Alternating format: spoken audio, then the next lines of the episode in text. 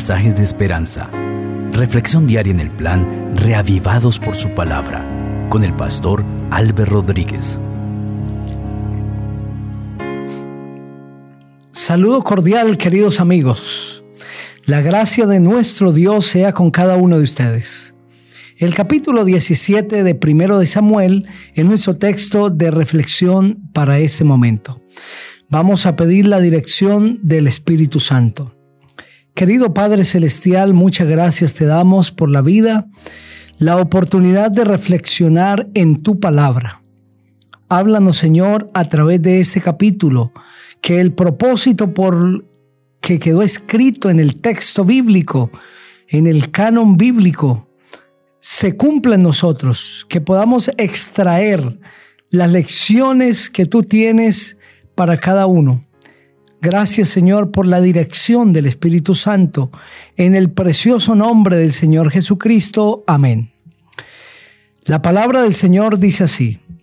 Los filisteos reunieron sus ejércitos para la guerra, se congregaron en Soco, que es de Judá, y acamparon entre Soco y Aseca, en Efes Dunamín, también Saúl y los hombres de Israel se reunieron, acamparon en el valle de Ela y se pusieron en orden de batalla contra los filisteos. Los filisteos estaban sobre un monte a un lado e Israel estaba sobre otro monte al otro lado, quedando el valle entre ambos. Salió entonces del campamento de los filisteos un paladín llamado Goliat, oriundo de Gat, que medía seis codos y un palmo de altura. Llevaba un casco de bronce en su cabeza y vestía una coraza de malla. La coraza pesaba cinco mil ciclos de bronce. En sus piernas tenía canilleras de bronce y una jabalina de bronce a la espalda. El asta de su lanza era como un rodillo de telar y la punta de su lanza pesaba seiscientos ciclos de hierro. Delante de él iba su escudero. Goliat se paró y dio voces a los escuadrones de Israel diciéndoles, ¿Para qué os habéis puesto en orden de batalla? ¿No soy yo filisteo y vosotros los siervos de Saúl? Escoged de entre vosotros un hombre que venga contra mí. Si él puede pelear conmigo y me vence, nosotros seremos vuestros siervos. Y si yo puedo más que él y lo venzo, vosotros seréis nuestros siervos y nos serviréis. Hoy yo he desafiado, añadió el filisteo, al campamento de Israel. Dadme un hombre que pelee conmigo. Al escuchar Saúl y todo Israel estas palabras del filisteo, se turbaron y tuvieron mucho miedo. David era hijo de aquel hombre efrateo, oriundo de Belén, de Judá, llamado Isaí, el cual tenía ocho hijos. En tiempos de Saúl, este hombre ya era viejo, de edad muy avanzada y los tres hijos mayores de Isaí se habían ido a la guerra para seguir a Saúl. Los nombres de los tres hijos que se habían ido a la guerra eran Eliab, el primogénito, el segundo Abinadab y el tercero Sama. David era el menor. Siguieron pues los tres mayores a Saúl, pero David había ido y había vuelto dejando a Saúl para apacentar las ovejas de su padre en Belén. Salía pues aquel filisteo por la mañana y por la tarde, y así lo hizo durante cuarenta días. Y dijo Isaí a David su hijo, Toma ahora para tus hermanos un efa de este grano tostado, y estos diez panes, llévalos pronto al campamento a tus hermanos, estos diez quesos de leche los llevarás al jefe de los mil. Fíjate si tus hermanos están bien y trae algo de ellos como prenda. Mientras tanto, Saúl, ellos y todos los de Israel estaban en el valle de Ela, peleando contra los filisteos. Se levantó pues David de mañana y dejando las ovejas al cuidado de un guarda, se fue con su carga como Isaí le había mandado. Llegó al campamento cuando el ejército salía en orden de batalla y daba el grito de combate. Se pusieron en orden de batalla Israel y los filisteos, ejército frente a ejército. Entonces David dejó su carga en manos del que guardaba el bagaje y corrió al ejército. Cuando llegó preguntó por sus hermanos si estaban bien. Mientras hablaba con ellos, aquel paladín que se ponía en medio de los dos campamentos, llamado Goliat, el filisteo de Gad, salió de entre las filas de los filisteos diciendo las mismas palabras, y lo oyó David. Todos los hombres de Israel que veían a aquel hombre huían de su presencia y sentían gran temor. Y cada uno de los de Israel decían, ¿No habéis visto a aquel hombre que ha salido? Él se adelanta para provocar a Israel. Al que lo venza, el rey le proporcionará grandes riquezas, le dará a su hija y eximirá de tributos a la casa de su padre en Israel. Entonces habló David a los que estaban junto a él, diciendo, ¿Qué harán al hombre que venza a este filisteo y quite el oprobio de Israel? Porque ¿quién es este filisteo incircunciso para que provoque a los escuadrones del Dios viviente? El pueblo le repitió las mismas palabras diciendo, así se hará al hombre que lo venza. Al oírlo hablar así, aquellos hombres, Eliab su hermano mayor se encendió en ira contra David y le dijo, ¿para qué has descendido acá? ¿A quién has dejado aquellas pocas ovejas en el desierto? Yo conozco tu soberbia y tu malicia de tu corazón. Has venido para ver la batalla. ¿Qué he hecho yo ahora? ¿No es esto mero hablar? dijo David. Y apartándose de él se dirigió a otros y les preguntó de igual manera.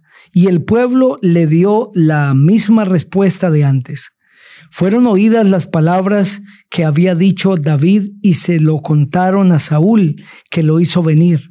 Dijo David a Saúl, que nadie se desanime a causa de ese. Tu siervo irá y peleará contra ese filisteo. Dijo Saúl a David, Tú no podrás ir contra aquel filisteo y pelear con él porque eres un muchacho, mientras que él es un hombre de guerra desde su juventud. David respondió a Saúl, Tu siervo era pastor de las ovejas de su padre. Cuando venía un león o un oso y se llevaba algún cordero de la manada, salía yo tras él, lo hería y se lo arrancaba de la boca. Y si se revolvía contra mí, le echaba mano a la quijada, lo hería y lo mataba. Ya fuera león o fuera oso, tu siervo lo mataba. Y ese filisteo incircunciso será como uno de ellos porque ha provocado al ejército del Dios viviente. Jehová, añadió David, que me ha librado de las garras del león y de las garras del oso, él también me librará de las manos de ese filisteo. Dijo Saúl a David, Ve y que Jehová sea contigo. Saúl vistió a David con sus ropas, puso sobre su cabeza un casco de bronce y lo cubrió con una coraza. Ciñó David la espada sobre sus vestidos y probó a andar, porque nunca había hecho la prueba. Y dijo David a Saúl, no puedo andar con esto, pues nunca lo practiqué. Entonces David se quitó aquellas cosas Luego tomó en la mano su callado y escogió cinco piedras lisas del arroyo, las puso en el saco pastoril, en el zurrón que traía, y con su honda en la mano se acercó al filisteo. El filisteo fue avanzando y acercándose a David, precedido de su escudero. Cuando el filisteo miró y vio a David, no lo tomó en serio porque era apenas un muchacho rubio y de hermoso parecer. El filisteo dijo a David, ¿soy yo un perro para que vengas contra mí con palos? Y maldijo a David invocando a sus dioses. Dijo luego el filisteo a David, Ven hacia mí y daré tu carne a las aves del cielo y a las bestias del campo. Entonces dijo David al filisteo, Tú vienes contra mí con espada, lanza y jabalina, pero yo voy contra ti en el nombre de Jehová de los ejércitos, el Dios de los escuadrones de Israel, a quien tú has provocado. Jehová te entregará hoy en mis manos, y yo te venceré y te cortaré la cabeza y hoy mismo entregaré tu cuerpo y los cuerpos de los filisteos a las aves del cielo y a las bestias de la tierra, y sabrá toda la tierra que hay Dios en Israel. Y toda esta congregación sabrá que Jehová no salva con espada ni con lanza, porque de Jehová es la batalla, y él os entregará en mis manos. Aconteció que cuando el filisteo se levantó y echó a andar para ir al encuentro de David, David se dio prisa y corrió a la línea de batalla contra los filisteos. Metió David su mano en la bolsa, tomó de allí una piedra, la tiró con la honda e hirió al filisteo en la frente. La piedra se le clavó en la frente y cayó en tierra sobre su rostro. Así venció David al filisteo con honda y piedra. Hirió al filisteo y lo mató sin tener David una espada en sus manos. Entonces corrió David y se puso sobre el filisteo, tomó su espada, la sacó de la vaina, lo acabó de matar y le cortó con ella la cabeza. Cuando los filisteos vieron muerto a su paladín, huyeron. Se levantaron luego los de Israel y los de Judá, dieron gritos de guerra y siguieron entre los filisteos hasta el valle y hasta las puertas de Ecrón. Muchos filisteos cayeron heridos por el camino de Saarim hasta Gad y Ecrón. Regresaron los hijos de Israel de perseguir a los filisteos y saquearon su campamento. Entonces David tomó la cabeza del filisteo y la trajo a Jerusalén, pero sus armas las puso en su tienda. Cuando Saúl vio a David que salía a encontrarse con el filisteo, dijo a Amner, general del ejército, Amner, ¿de quién es hijo ese joven? Abner respondió, Vive tu alma, oh rey, que no lo sé. Y el rey dijo, Pregunta de quién es hijo ese joven. Cuando David volvió de matar al filisteo, Abner lo tomó y lo llevó ante Saúl. David llevaba en su mano la cabeza del filisteo. Saúl le preguntó, Muchacho, ¿de quién eres hijo? David respondió, Soy hijo de tu siervo Isaí de Belén. Amén. Ese capítulo es uno de los principales de el relato de primero de Samuel, porque en él están contenidos no solamente el mensaje del triunfo de un jovencito ante un gran gigante, sino unos principios para hallar la victoria. Uno de ellos es entender que la victoria viene de Jehová. David estaba seguro que la victoria se la daría el Dios del cielo. El segundo es hacer todo esfuerzo humano para vencer. Dios no puede manifestar su poder a menos que el ser humano se disponga y haga todo lo que tiene en sus manos. David usó lo que tenía en sus manos y en lo que era diestro, que era el uso de la onda, y de esta manera venció al gigante. El tercer principio que vemos es ir al campo de batalla. David no esperó que Dios le entregara al filisteo sin ponerse en la línea de batalla. De la misma manera, no podemos esperar victorias si no entramos al campo de batalla, si no nos ponemos en la línea de batalla. En cuarto lugar, nosotros vemos claramente el poder de Dios actuando a través del esfuerzo de David. No es que David tuviese una fuerza tal que hizo que esa piedra se clavase en la frente del filisteo, sino que Dios usó su poder y usó la fuerza de David, usó la disposición de David para llevar esa piedra y clavarla en la frente del filisteo y causarle la muerte. Y finalmente vemos cómo David sin lanza, sin jabalina, sin escudo, destruyó al gigante Goliat. No se dejó atemorizar porque era gigante y porque era un niño, porque el gigante tenía lanza, jabalina, escudo, armadura y él no lo tenía. En este último principio, nosotros debemos comprender que aunque el enemigo es un gigante frente a nosotros, lo podremos vencer solo bajo el poder de nuestro Señor Jesucristo.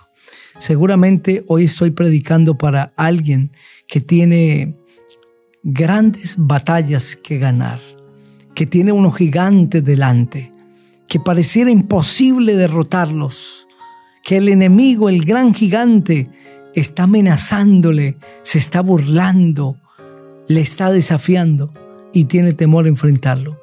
No te enfrentes solo, pero hazlo en el nombre de Jesús.